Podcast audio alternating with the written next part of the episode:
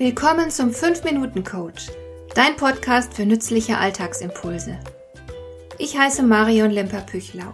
Als erfahrener Coach habe ich jede Menge psychologische Tipps für dich, mit denen du leichter durch den Alltag kommst, damit dein Leben ein bisschen einfacher wird.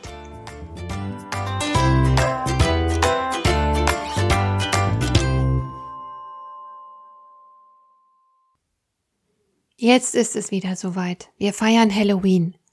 Das Fest geht sehr wahrscheinlich auf keltische Traditionen zurück. In vorchristlicher Zeit lag es nahe, an Geister zu glauben. Aber viele Menschen tun das auch heute noch. In Großbritannien glauben Untersuchungen zufolge ca. 30 Prozent der Bewohner an Geister.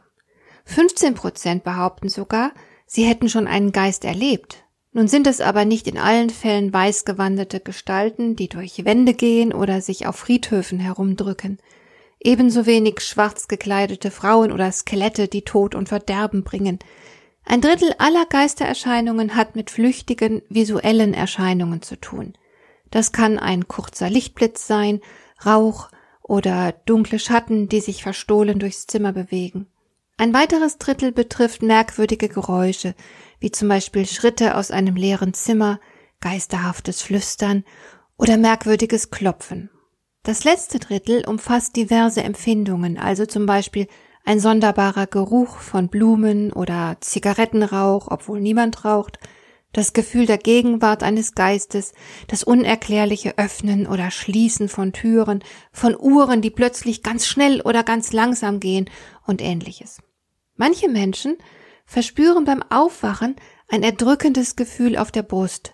Sie sehen dunkle Gestalten durchs Zimmer huschen und fühlen etwas Böses neben sich. Also ganz so wie auf dem Bild der Nachtmar von Heinrich Füssli von 1781.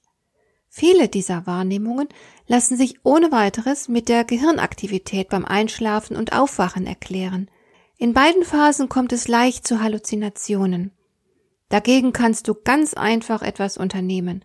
Versuche mit aller Kraft mit dem Finger zu wackeln oder mal zu blinzeln. Auch die allerkleinste Bewegung verändert sofort deine Gehirnwellen und der Spuk verschwindet. In manchen Fällen entsteht die Geistererscheinung auch durch die sogenannten Nachbilder. Das kennst du, wenn du in die Sonne oder eine andere starke Lichtquelle schaust.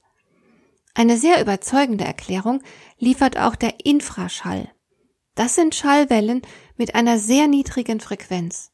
Du kannst sie nicht hören, sie sind aber sehr stark und sie können Schwingungen auslösen. Es kann passieren, dass einzelne Körperteile wie die Augäpfel in Schwingung geraten. Das führt zu Sinnestäuschungen und mitunter zu einem sonderbaren Unwohlsein.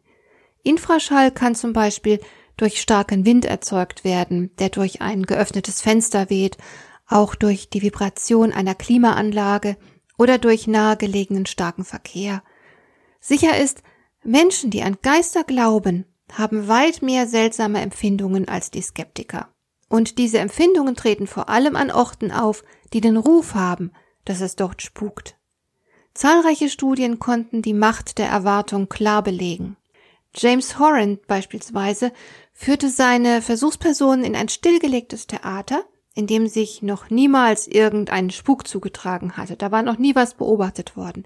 Die Leute sollten einfach im Theater herumspazieren und die Atmosphäre in sich aufnehmen.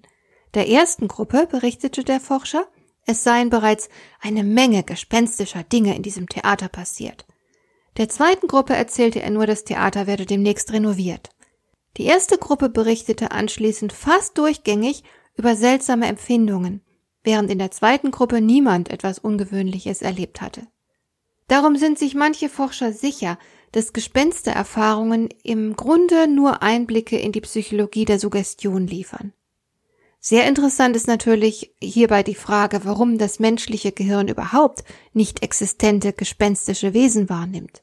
Da muss doch theoretisch irgendwann mal ein Überlebensvorteil mit verbunden gewesen sein.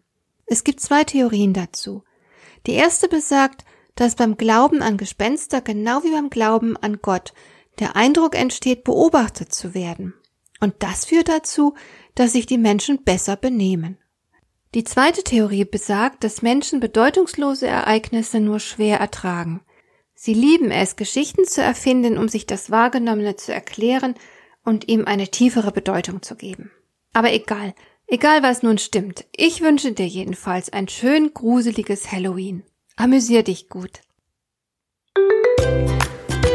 Hat dir der heutige Impuls gefallen?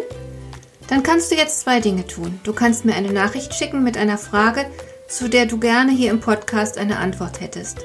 Du erreichst mich unter info@lemper-püchlau.de. Und du kannst eine Bewertung bei iTunes abgeben, damit diese Sendung für andere Interessierte sichtbarer wird. Schön, dass du mir zugehört hast. Bis zum nächsten Mal eine gute Zeit für dich.